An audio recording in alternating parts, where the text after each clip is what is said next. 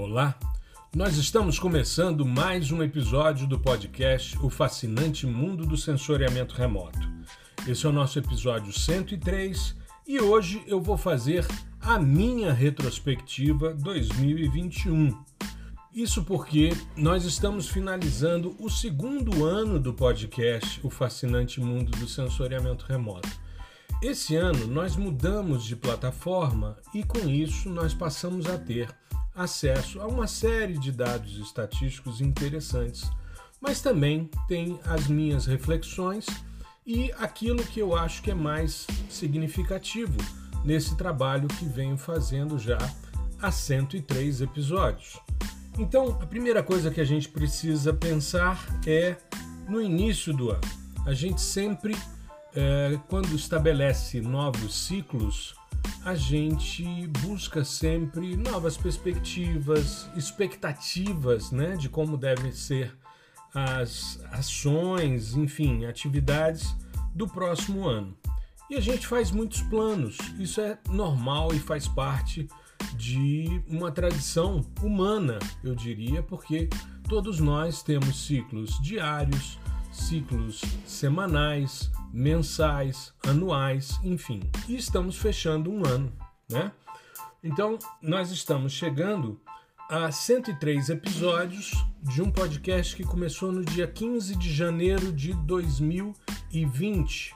Então, daqui a pouco, em coisa de hoje é 25 de dezembro, eu estou gravando no sábado esse episódio, dia de Natal, e a gente vai ter aí mais uma semana e aí mais 15 dias a gente completa dois anos de podcast. Nós começamos esse ano no dia 4 de janeiro com o episódio 52, o que faz do sensoriamento remoto uma ciência, a espectroscopia de reflectância. Eu acho que isso é extremamente importante de ser ressaltado porque esse é um ponto muito, muito significativo para mim e para quem trabalha com sensoriamento remoto de forma mais profunda.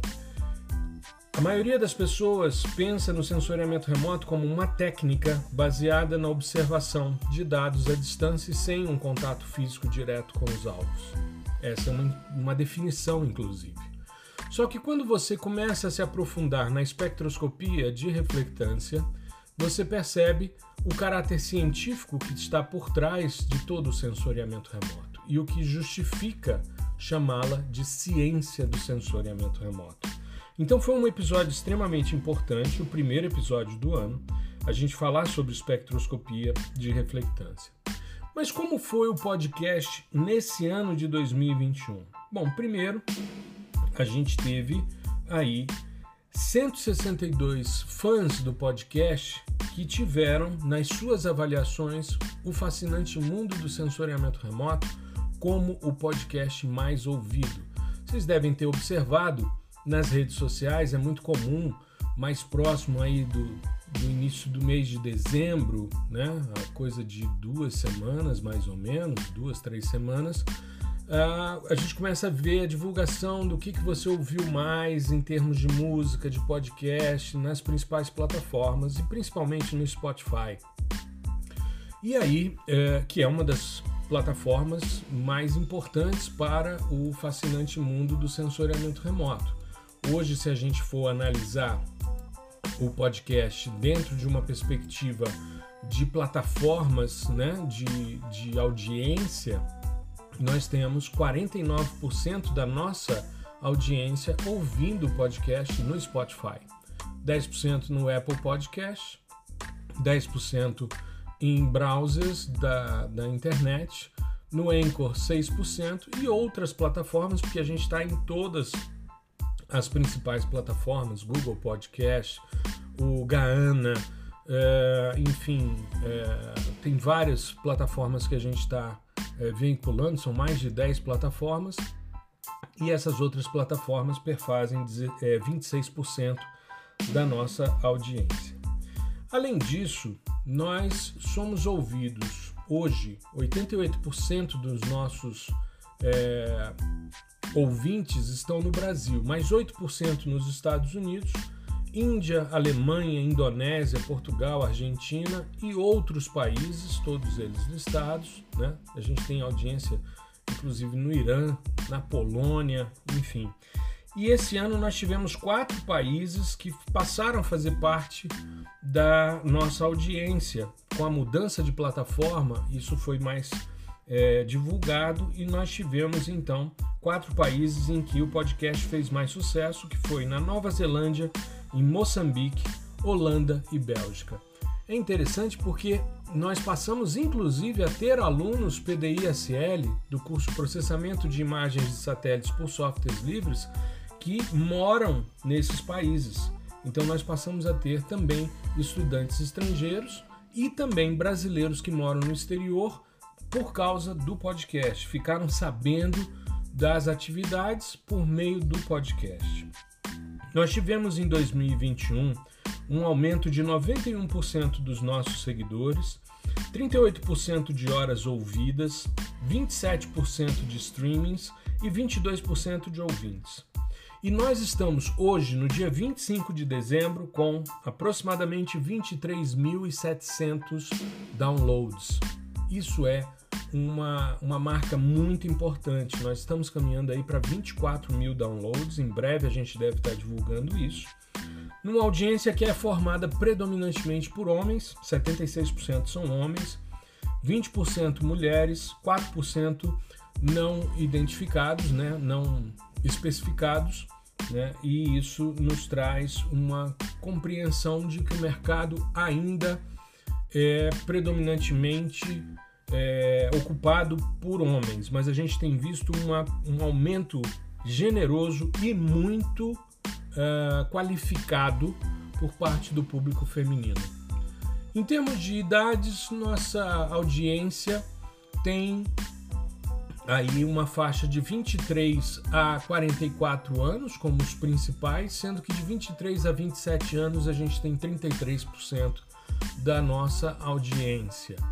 E nós temos aí com menos de 17 anos 0% e acima de 60 0%, ou seja, a gente oscila de 18 a 59 anos a faixa etária da nossa audiência.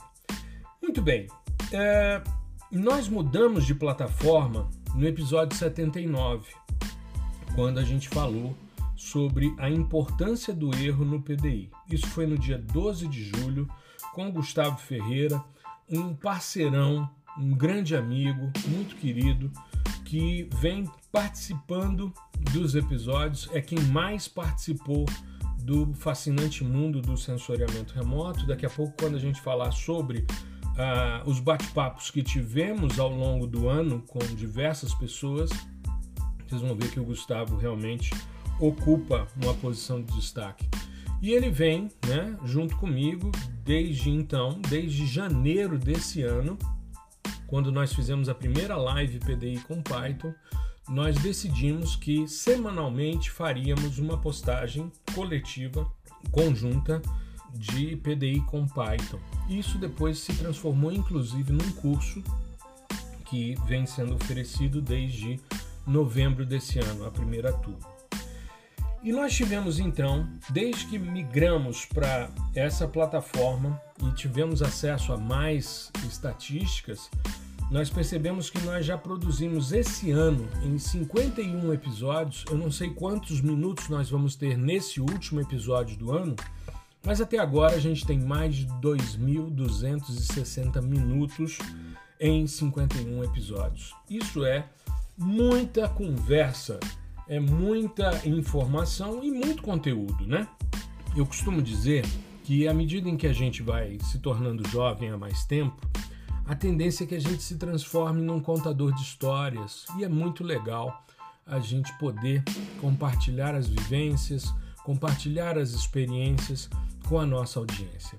Esse não é o primeiro episódio de retrospectiva. Eu estava vendo, nós tivemos no episódio, no último episódio do ano passado, o episódio 51, nós tivemos a retrospectiva 2020, né? Um ano muito difícil. O ano de 2021, um ano também muito difícil, mas que vai se encerrando com um nível de esperança muito grande. E aí eu queria trazer também uma reflexão a partir do que vi em telejornais e na mídia escrita, né? É, foram realizadas algumas é, pesquisas de opinião com o povo brasileiro e a maioria da população está com muita esperança no próximo ano, uma esperança de um ano melhor, de um retorno a uma certa normalidade, com mais saúde, com mais é, estabilidade em termos econômicos, com menos fome, com menos pobreza. Isso é o que todos nós esperamos, pelo menos são os votos que eu venho é, fazendo em relação ao próximo ano, né, de que retornemos a uma certa normalidade com um nível de qualidade melhor para a nossa população tão sofrida nesses dois últimos anos, isso sem contar em outros contextos, mas enfim. Bom, retomando aqui a questão dos episódios, eu queria compartilhar com vocês os meus episódios preferidos de 2021. Eu não costumo falar sobre isso porque tenho um carinho muito grande por todos os episódios gerados, mas eu tenho minhas predileções, né? Então eu queria começar com o episódio 52, o que faz do sensoriamento remoto uma ciência, a espectroscopia de reflectância. Como vocês sabem, eu vim para o digital por causa da divulgação do livro Reflectância dos Materiais Terrestres, um livro que eu fui um dos editores, publicado em 2019 pela editora Oficina de Textos, e que é a maior referência em português sobre espectroscopia de reflectância. E é isso que realmente confere cientificidade ao sensoriamento remoto. Então eu não podia deixar de começar o ano com uma perspectiva tão importante. Isso inclusive embasou todo o trabalho de mentoria que eu realizei no primeiro semestre de 2021. Já falo sobre isso. Um outro episódio que eu gosto muito e que sempre me é lembrado pelo meu amigo Henrique Gonzalez da Ambiental Pro é o episódio 56. Aliás, eu conheci o Henrique por causa desse episódio. É uma aluna minha, PDISL, a Júlia, ela estava assistindo uma, uma live do Henrique quando ele me cita e fala sobre esse episódio cujo título é A Consciência Nasce do Contraste. Isso é uma reflexão filosófica, né? E tudo em sensoriamento remoto busca ampliar ou minimizar contraste, e essa noção de consciência se dá a partir do contraste. Então, eu fiz uma, uma reflexão desse aspecto dessa máxima filosófica para o sensoriamento remoto. Eu sempre faço essas transposições. Como fiz no episódio 71, que é um episódio que eu gosto muito, que é o que Buda tem a nos ensinar para o sensoriamento remoto. Nesse episódio, eu peguei os quatro fundamentos, né, as quatro estruturas uh, basilares do budismo, né, a essência central, que são as quatro nobres verdades, e fiz uma relação com o sensoriamento remoto. Aliás, eu vivo fazendo isso, né? A, a, relação entre coisas que muitas vezes são improváveis com sensoriamento remoto, com processamento de imagens. Veja, por exemplo, o episódio 54, o que a resolução do cubo de Rubik tem a ver com o PDI. E aí eu fui mostrar a sequência né, dos sete passos de resolução do cubo de Rubik, que é um, um dos, dos meus é, hobbies, né? Eu gosto muito da, do cubo de Rubik há muito tempo. Eu tenho vários em casa, vários na minha sala na universidade. volta e meia meus alunos chegam, eu estou lá, né? Tentando resolver ou estudando ali, brincando, enfim. E eu faço uma relação com o fluxo de processamento. Aliás, o fluxo de processamento que eu venho repensando também já há algum tempo para uma coisa mais circular. Um outro episódio que para mim foi muito importante foi o episódio 79, a importância do erro no PDI. A gente normalmente não trabalha bem a questão do erro. A gente tende a esconder, suprimir as informações porque tudo de certa forma tem que ser exitoso. e nem sempre o é. Então, a gente precisa entender o erro e entender também que compreendê-lo pode nos trazer informações complementares muito preciosas. Então, nós fizemos aí, e foi um episódio com o meu amigo Gustavo Ferreira, um dos episódios que a gente gravou juntos, falando sobre essa questão do erro, e a gente trouxe uma série de perspectivas muito interessantes. E dos mais recentes, eu diria o episódio 100. Primeiro, por ser um episódio emblemático, é aquela questão dos ciclos, né? Ah, o episódio número 100. Nós falamos também sobre a improvável relação entre NDVI e fake news. Foi muito interessante, eu tive a oportunidade de publicar no blog um artigo a respeito disso, fiz é, uma, uma elaboração a partir da da não compreensão e da falta de senso crítico e como isso pode se correlacionar com a disseminação de fake news. Então, foram os episódios que eu mais gostei: o 52, o 56, o 71, o 79 e o 100. Eu poderia citar outros, mas eu gostei muito desses. Eu acho assim que são momentos assim bastante legais da gente poder compartilhar. Eu confesso a vocês que muitas vezes eu sento aqui para gravar o podcast, às vezes me dá um apagão, sabe, de ideias, de o que falar, como fazer. Eu sento, começo a pensar, estruturo uma, uma proposta completa, um script completo do podcast e de repente quando eu venho gravar não sai. E aí sai uma coisa completamente diferente. A vantagem da gente trabalhar de certa forma sozinho e traçar as nossas estratégias é que a gente tem essa flexibilidade. E é bom a gente poder ter essa flexibilidade porque isso nos traz maior espontaneidade, nos permite trabalhar com um pouco mais de flexibilidade. E isso tem que ser um trabalho prazeroso, senão fica maçante, né? Mas nós tivemos também a oportunidade ao longo desse ano de entrevistar muita gente legal, muita gente legal. Eu comecei né, no episódio 58, isso logo no início do ano, é, uma entrevista com o meu amigo Tiago Duque, que é uma pessoa que eu admiro muito, trabalha com mapeamento geológico, faz uma divulgação muito legal em redes sociais e é podcaster do TDCast. Né? O Tiago foi o nosso entrevistado no episódio 58, falando sobre mapeamento e tal, e também as ações é, de podcast. Né? Nós temos um, um, grupo, esse grupo anda meio, meio parado de podcasters brasileiros que trabalham com geotecnologias. Né? Muitas vezes você vê uh, algumas atividades e isso movimentou muito as, os episódios colaborativos. Depois, no dia 8 de março, Dia Internacional da Mulher, eu tive o prazer de entrevistar a Talita Stael e a Milena Andrade no episódio 61 com o Mapear, que também é um podcast feito por mulheres entrevistando mulheres que atuam no geoprocessamento.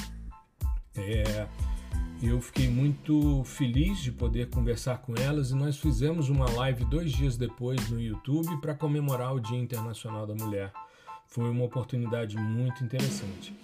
A Milena Andrade, que é aluna PDISL também, ela depois né, a gente foi conversando e ela acabou criando um podcast muito interessante que é o Map Risco e é, eu tive a oportunidade de participar com ela. E em breve nós vamos fazer um episódio com ela para falar sobre riscos geológicos, que é uma praia que ela atua de forma muito expressiva. No episódio 60, ou seja, anterior ao do mapear, eu tinha feito uma live com três alunos meus, dois PDISL, o Jorge Gualberto e o Marcelo Vieira, né? O Jorge é estudante de oceanografia. O Marcelo é CEO da Greenbug, que é uma, uma startup de monitoramento de queimadas, muito interessante. E com a professora Deorgia Souza, da Universidade Estadual de Feira de Santana, que coordena o laboratório de espectroscopia da, da universidade, e foi minha orientanda de doutorado. Ela defendeu em 2020 sua tese de doutorado e nós fizemos um episódio muito interessante sobre você se vê trabalhando com sensoriamento remoto em 10 anos. Então eles trouxeram as suas vivências, as suas experiências e como uh, aprender né, o sensoriamento remoto na maneira como eu venho divulgando, seja no PDISL, seja nas atividades formais na universidade, como é o caso da Deorgia, é, vem contribuindo para a formação desses profissionais. Foi muito interessante. O meu amigo Gustavo Ferreira participou comigo de seis episódios. Seis episódios nós estivemos juntos e nós vamos fazer ainda muito mais episódios, porque Gustavo é um parceiro, como eu disse, de mão cheia. É um cara muito bom em sensoriamento remoto e excepcional em programação, seja em Python, seja em R, em Julia o Gustavo é um cara que é, vem se destacando nesse sentido. E nós fizemos então o episódio 69, 76, 79, 83, que foi o episódio mais ouvido de todos, que foi o de detecção de mudanças, 92 e 96. No episódio 70, eu tive a oportunidade de conversar sobre consultoria ambiental com meu amigo Leandro Borges consultor ambiental de mão cheia, um cara com muita vivência, trouxe uma experiência muito legal. No episódio 77, eu tive a oportunidade de entrevistar meu amigo Henrique Gonzalez, da Ambiental Pro. O Henrique é um parceiro fantástico, um cara genial, aluno PDISL e um dos caras que mais divulga o meu trabalho junto aos seus estudantes, faz uma live semanal às quartas-feiras extremamente interessante, tanto que eu estou querendo mudar o dia e horário do meu ao vivo no YouTube, porque eu quero assistir às lives do Henrique. É um cara que trabalha com mapeamento, trabalha de forma muito séria. Ele e toda a equipe da Ambiental Pro, mas ele é a cara da Ambiental Pro. Então no, no episódio 77 nós gravamos juntos. Eu tive a honra de entrevistar no episódio 80 Emerson Graneman, o CEO do Mundo Gel.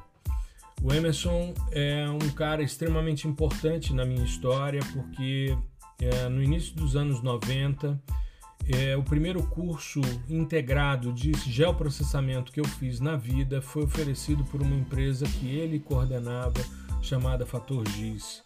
E eu tive a oportunidade de conversar com ele e de agradecê-lo por é, estar comigo naquele momento e por ter sido importante na minha história, na minha carreira. E foi um papo muito bacana, muito bacana mesmo. Emerson Graneman me deu um privilégio muito grande de estar no nosso podcast. Eu sou muito agradecido a ele. Assim como o Jonathan Martin e Alex Boava, os dois condutores de um papo sobre geotecnologias. Nós fizemos o episódio 81, depois eu participei também de um episódio do podcast deles. Muito legal o nosso papo, foi muito importante. E a última pessoa que eu entrevistei no ano de 2021, à exceção do Gustavo, né? Porque o Gustavo não é entrevista, é um bate-papo, a gente faz episódios juntos, né? Para a gente conversar sobre determinados temas. Mas a última pessoa que eu entrevistei foi o professor Carlos Groman, no episódio 89, o professor Carlos Groma é professor da USP e é um dos grandes especialistas em GRAS GIS. E nós tivemos um papo muito interessante. Chegamos a fazer duas lives e agora a gente precisa se organizar para escrever os materiais gerados nessas lives, porque num deles nós fizemos testes de correção radiométrica de dados e no outro, é, na outra live nós fizemos com o Gustavo Ferreira também um, um add-on, né? Nós desenvolvemos um plugin para o GRAS para as equações de é, severidade de queimadas. Foi muito interessante é, esse bate-papo e essa parceria com o Groma que eu espero que a gente consiga avançar e fazer outros eventos agora em 2022. Temos aí algumas perspectivas em mente. Isso é muito importante. Mas isso com relação às atividades do podcast e as atividades do professor Gustavo Batista nas redes sociais. Eu queria chamar a atenção de um instrumento que eu criei nesse ano de 2021 que para mim tem sido muito prazeroso e eu queria convidar toda a minha audiência para seguir, que é o blog, que é o profgustavobaptista.medium.com. É um espaço democrático em que eu estou publicando alguns artigos de opinião, coisas rápidas, às vezes duas, cinco páginas, não mais do que isso ilustradas. O Gustavo já escreveu um artigo comigo, fizemos é o único artigo que tem no blog que somos nós dois, mas são reflexões que muitas vezes embasam os nossos podcasts e que muitas vezes embasam as nossas atividades em webinars e workshops.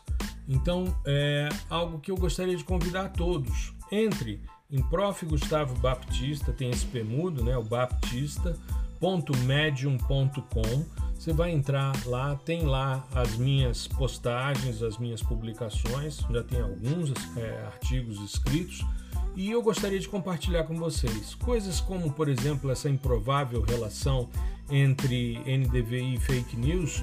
O podcast surgiu a partir do artigo. O artigo embasou todas as análises e fez parte né, da, das comemorações do episódio 100.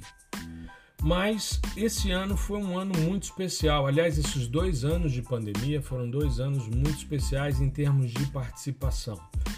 As pessoas entenderam que o digital tem um potencial imenso. Então, o ano passado eu fiz 25 lives, esse ano também. Então, eu nunca fiz tantas palestras presenciais num ano. Normalmente você faz 10 palestras no ano em eventos e tal. Por quê? Porque tem o deslocamento, tem o custo disso. Uh, isso tudo demanda tempo, esforço, energia. E hoje não. É, teve um dia, agora em dezembro, que foi para mim emblemático. De manhã eu estava numa banca de TCC de um orientando da professora Thaís Carrino, minha amiga, aluna do PDI-SL também, professora uh, da Universidade Federal de Pernambuco. Uma, um TCC de altíssimo nível, no nível de mestrado, com certeza.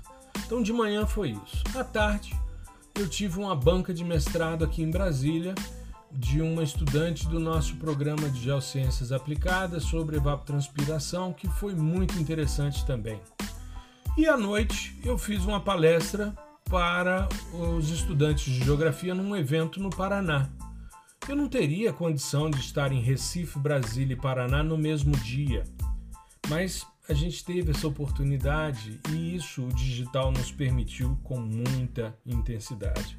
Então foram lives, palestras e eu tive uma em especial que foi a minha participação no Congresso Brasileiro de Meteorologia. Foi um evento híbrido então, uma parte dos palestrantes estava presencial, lá em Campina Grande, na Paraíba.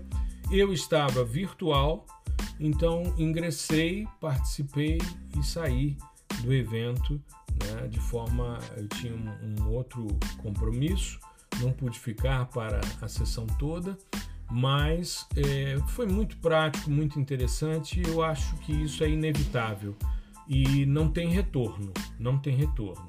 Até porque antes mesmo da pandemia nós já vínhamos organizando uh, no nosso instituto, por exemplo, na Universidade de Brasília, a gente já vinha organizando uma sala de videoconferências para fazer essas bancas. É muito mais fácil com o corte de recursos e com a falta de investimento que a gente tem em ciência nesse país, é muito mais fácil você trazer um membro externo de uma universidade no exterior para participar de uma banca, de uma palestra dessa forma. Então, isso para mim é inevitável, apesar de é, sentir falta dos eventos presenciais e creio que no próximo ano a gente já comece a participar presencialmente de algumas atividades. Mas é uma perspectiva interessante. É, essas 25 participações minhas foi como convidado, não foram eventos que eu promovi, né? Porque se a gente for pensar, toda semana eu promovo o ao vivo no YouTube, que é um evento que eu também queria convidar a minha audiência para participar. Porque a gente tinha o ao vivo no YouTube como atividade do podcast. mas a gente mudou. Então agora, de vez em quando, é mais raro a gente fazer um ao vivo em que a gente trate aquilo que a gente abordou no podcast. Normalmente, no ao vivo no YouTube, a gente faz uma live de processamento, a gente faz uma discussão. Na semana passada, o Gustavo esteve comigo para a gente falar sobre análise discriminante de Fischer. E essa próxima semana, essa semana agora, dessa última semana do ano, eu vou mostrar as alterações que foram implementadas no, no TerraView e na nova versão do TerraView, principalmente em modelo linear de mistura espectral. Então já fica aí o convite para você não perder essa live de processamento. Eu tenho feito várias lives de processamento digital de imagens de satélites por softwares livres ou por programação. Então, não perca, tá? Além disso, nós tivemos a nossa primeira turma do programa de mentoria Experts. Esse programa. A gente pretende abrir uma turma por ano. São turmas de seis meses de duração e a gente faz uma discussão com os membros desse programa. E nesse ano de 2021 nós fizemos uma mentoria voltada para a espectroscopia, para o aprofundamento na espectroscopia, com professores universitários e estudantes de pós-graduação, né, que são pessoas que já estão num nível mais avançado de sensoriamento remoto e nós ficamos seis meses e produzimos um índice espectral para a senescência que ainda não foi publicado, por isso que a gente ainda não fez uma live para divulgá-lo. Assim que sair a publicação, a gente vai fazer essa atividade.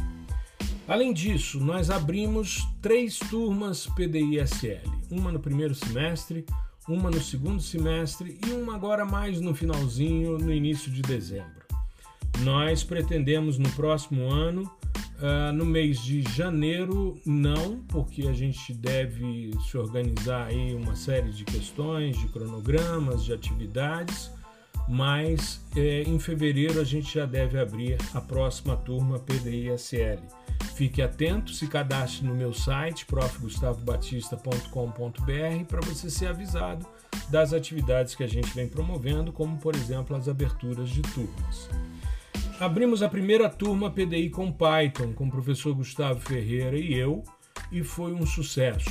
Nós abrimos uma turma muito expressiva em novembro e nós temos também um calendário de atividades para o próximo ano. O curso já está praticamente todo gravado, faltam pouquíssimas aulas, né, umas quatro aulas de processamento e a gente fecha e cada atividade, como por exemplo essa live que nós fizemos de análise discriminante linear de ficha, ela sobe para a plataforma e fica disponível tanto para os alunos PDI SL como PDI com Python. Então foi um ano muito produtivo. Eu outro dia conversando com alguns amigos né, e alguns parceiros de, de publicações e de trabalhos e tal, os caras me perguntaram, cara, de onde você tira tanta energia? Cara, são vocês que me nutrem. É justamente a minha audiência, as pessoas me perguntando, me questionando no direct. É claro, a gente teve problemas, tivemos, nós fizemos três workshops e um, um, webinar. Nós produzimos três workshops e um webinar. O primeiro workshop, que foi em agosto, foi detecção de mudanças para o desmatamento na Amazônia. E pela primeira vez eu fui bombardeado com ódio nas redes sociais, porque eu falava de desmatamento e Amazônia. Esses dois termos não são compatíveis para algumas pessoas. Infelizmente, nós vivemos num mundo em que as pessoas que não têm um apoio acadêmico se baseiam em grupos de WhatsApp, nas verdades divulgadas pelos grupos de WhatsApp.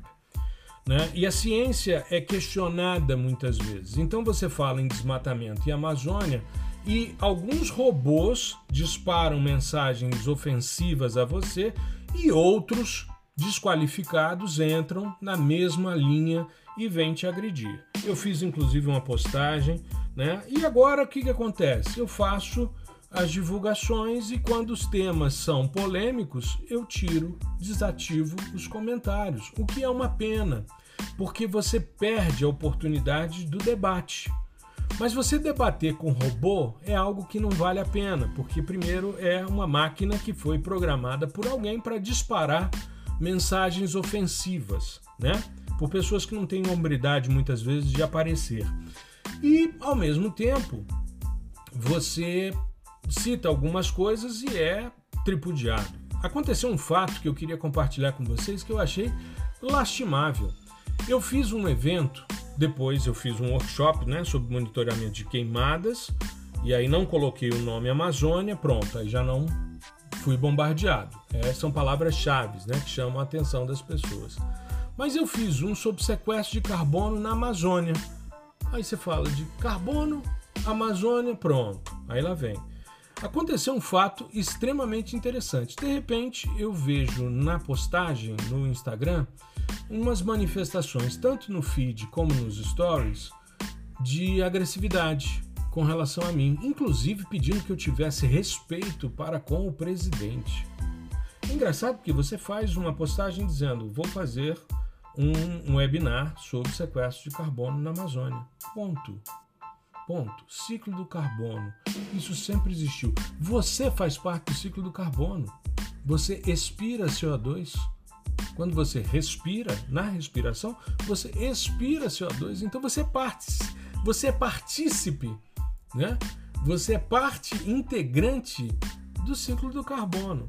Mas aí veio umas mensagens agressivas dizendo que as pessoas que pagavam meu salário, coisas desse tipo, sabe? Sem muito sentido.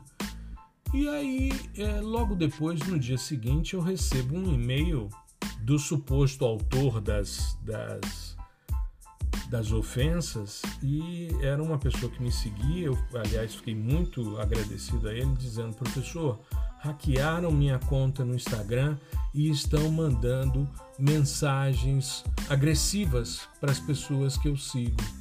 Eu falei, eu sei, eu recebi sua mensagem, bloqueei você, inclusive as contas que você gerar mais à frente, porque você tem essa possibilidade.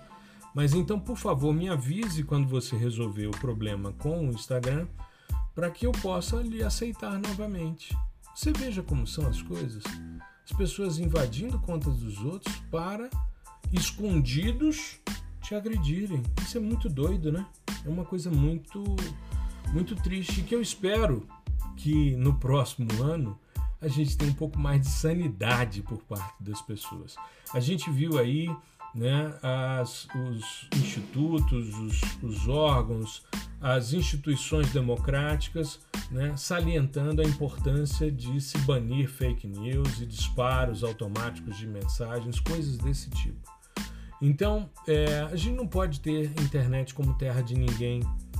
Aliás, é, para as pessoas que se aborrecem quando eu falo de desmatamento na Amazônia, detecção de mudanças por desmatamento ou por sequestro de carbono, entendam, estou ensinando, estou lecionando, estou cumprindo com a minha missão social de docente, de educador.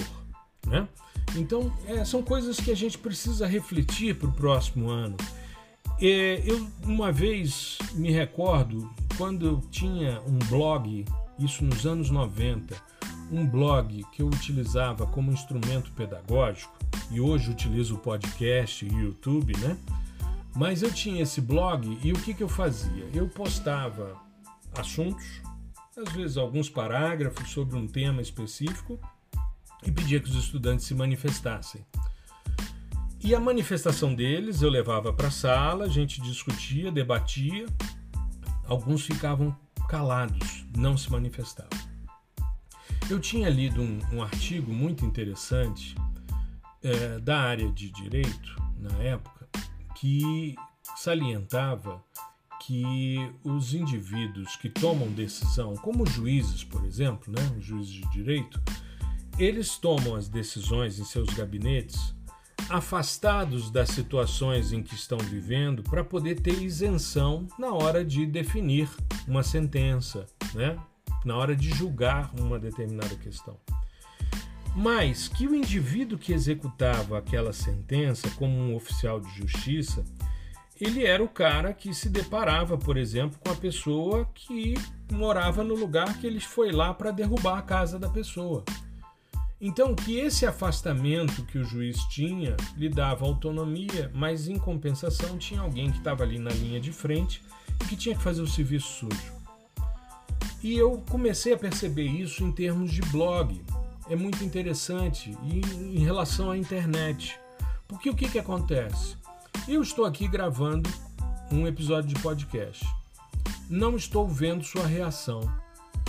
Não sei se você está curtindo o que eu estou falando ou se está né, esbravejando, me xingando, né, me maldizendo porque eu fiz uma reflexão agora sobre internet ser terra de ninguém. Mas o que, que acontece? O isolamento que o computador e o celular te dá em relação às pessoas faz com que muitas vezes você não tenha é, responsabilidade ao se manifestar. Eu me recordo quando existia o Orkut, foi uma das primeiras redes sociais em que os brasileiros tomaram conta, né? Foi o segundo público mais intenso, depois tomou o primeiro lugar. Eu me lembro quando o Orkut existia, existiam comunidades no Orkut, né? E existia uma comunidade que era Eu tenho um professor picareta. E um dia eu fazia parte do Orkut, né? Sempre gostei de redes sociais, sempre achei interessante entender esse fenômeno e ver como é que eu poderia utilizá-lo como instrumento pedagógico. Eu vi um estudante da nossa universidade falando mal de alguns professores e citou alguns deles e entre eles eu. Aí o que, que eu fiz? Eu fiz os prints de tela, fui. Né? Eu sou de uma família de advogados. Aliás, na minha casa eu sou o único que não sou advogado. E eu fui conversar com um primo que assumiu o escritório de advocacia do pai dele e do meu avô. Fui conversar com ele falei: Olha, eu estou querendo saber como é que eu devo proceder. Ele disse: Não, você vai fazer um print de tela, você mostra para o seu estudante pede a ele uma retratação, porque se ele não fizer, nós vamos entrar com uma ação e ele vai ter que fazer isso porque o juiz vai mandar ele fazer isso, né? Eu falei, tá bom. Aí eu fiz os prints de tela, chamei o estudante, mostrei a ele impresso, disse, olha, é o seguinte, eu estou lhe vou entrar com um processo contra você, formal, na justiça, você é maior de idade, você está sendo é, irresponsável de colocar o meu nome nas redes sociais como se eu fosse um picareta. Eu demorei muito tempo para construir uma história e não vou admitir que você tente destruí-la dessa maneira. Ele disse: Não, professor, estou brincando e tal. Eu falei: Ó, brincadeira tem lugar, não é por aí. Ele disse: Não, não, eu vou tirar. Eu falei: Tá certo. Só que eu mandei os prints de tela para os meus colegas também. E entre eles estava o orientador dele de graduação. E aí é, eu fiz então. É, a, a verificação depois, ele entrou, apagou o post e fez uma retratação. Disse: Olha, eu estava brincando, eu tenho muito respeito pelos professores tais, tais, tais e tais, não sei o quê. Ou seja, tudo aquilo que o juiz ia pedir que ele fizesse, ele se antecipou e fez. Apagou as postagens antigas e fez uma postagem de retratação. E com isso eu disse: então, muito bem, então não vou entrar na justiça, me dou por satisfeito e acho que você tem que ter responsabilidade quando se manifesta numa rede social. E o orientador dele mandou para ele o TCC revisado, só que mandou e disse: Olha, está aqui seu TCC revisado e tal, e eram os prints de tela. E aí ele ficou numa situação muito complicada. Ou seja, não é porque o cara está atrás de uma tela de computador que ele pode simplesmente colocar a honra das pessoas, o nome das pessoas no lixo, né? E isso acontece demais hoje. A gente vê isso demais. A gente tem visto casos de como aconteceu esse ano no Brasil e a gente não pode deixar de ressaltar um menino que sofreu tanto bullying em função da, de uma postagem que havia feito nas redes sociais que se matou, um garoto. Então a gente tem que ter muita responsabilidade com o que a gente faz. Quando a gente vai para o digital, quando a gente se expõe, quando a gente vira uma figura pública, quando você tem quase 24 mil downloads de um podcast que é ouvido no mundo todo, você tem que ter responsabilidade com o que você faz. Eu não estou fazendo proselitismo político, nem religioso, nem de qualquer ordem, ideológico, nada disso. Apenas salientando a internet é um espaço extremamente importante para ser usado para a educação e assim eu faço há vários anos. né? como eu citei aqui, blogs nos anos 90. Então eu venho trabalhando dessa maneira há muito tempo e espero, e isso é um dos desejos que eu tenho em termos de 2022, que tenhamos a internet como um local pacificado para que a gente possa desempenhar o conhecimento e expandir o auxílio às pessoas. Para que as pessoas possam, a partir do conhecimento, se libertarem de ideias falsas, equivocadas, como fake news, né? Que a gente possa sempre privilegiar a ciência em primeiro lugar, porque isso salva vidas, isso traz conhecimento e o conhecimento nos liberta. Então, que possamos avançar nesse sentido. Eu desejo a você, como desejei na semana passada que o seu Natal fosse bom, eu desejo agora que o seu 2022 seja sensacional. Que você tenha um ano repleto de realizações, de bênçãos, de poder estar com aqueles que você ama, de desempenhar as atividades dentro de uma normalidade. E para isso, não tem outro jeito, temos que nos vacinar.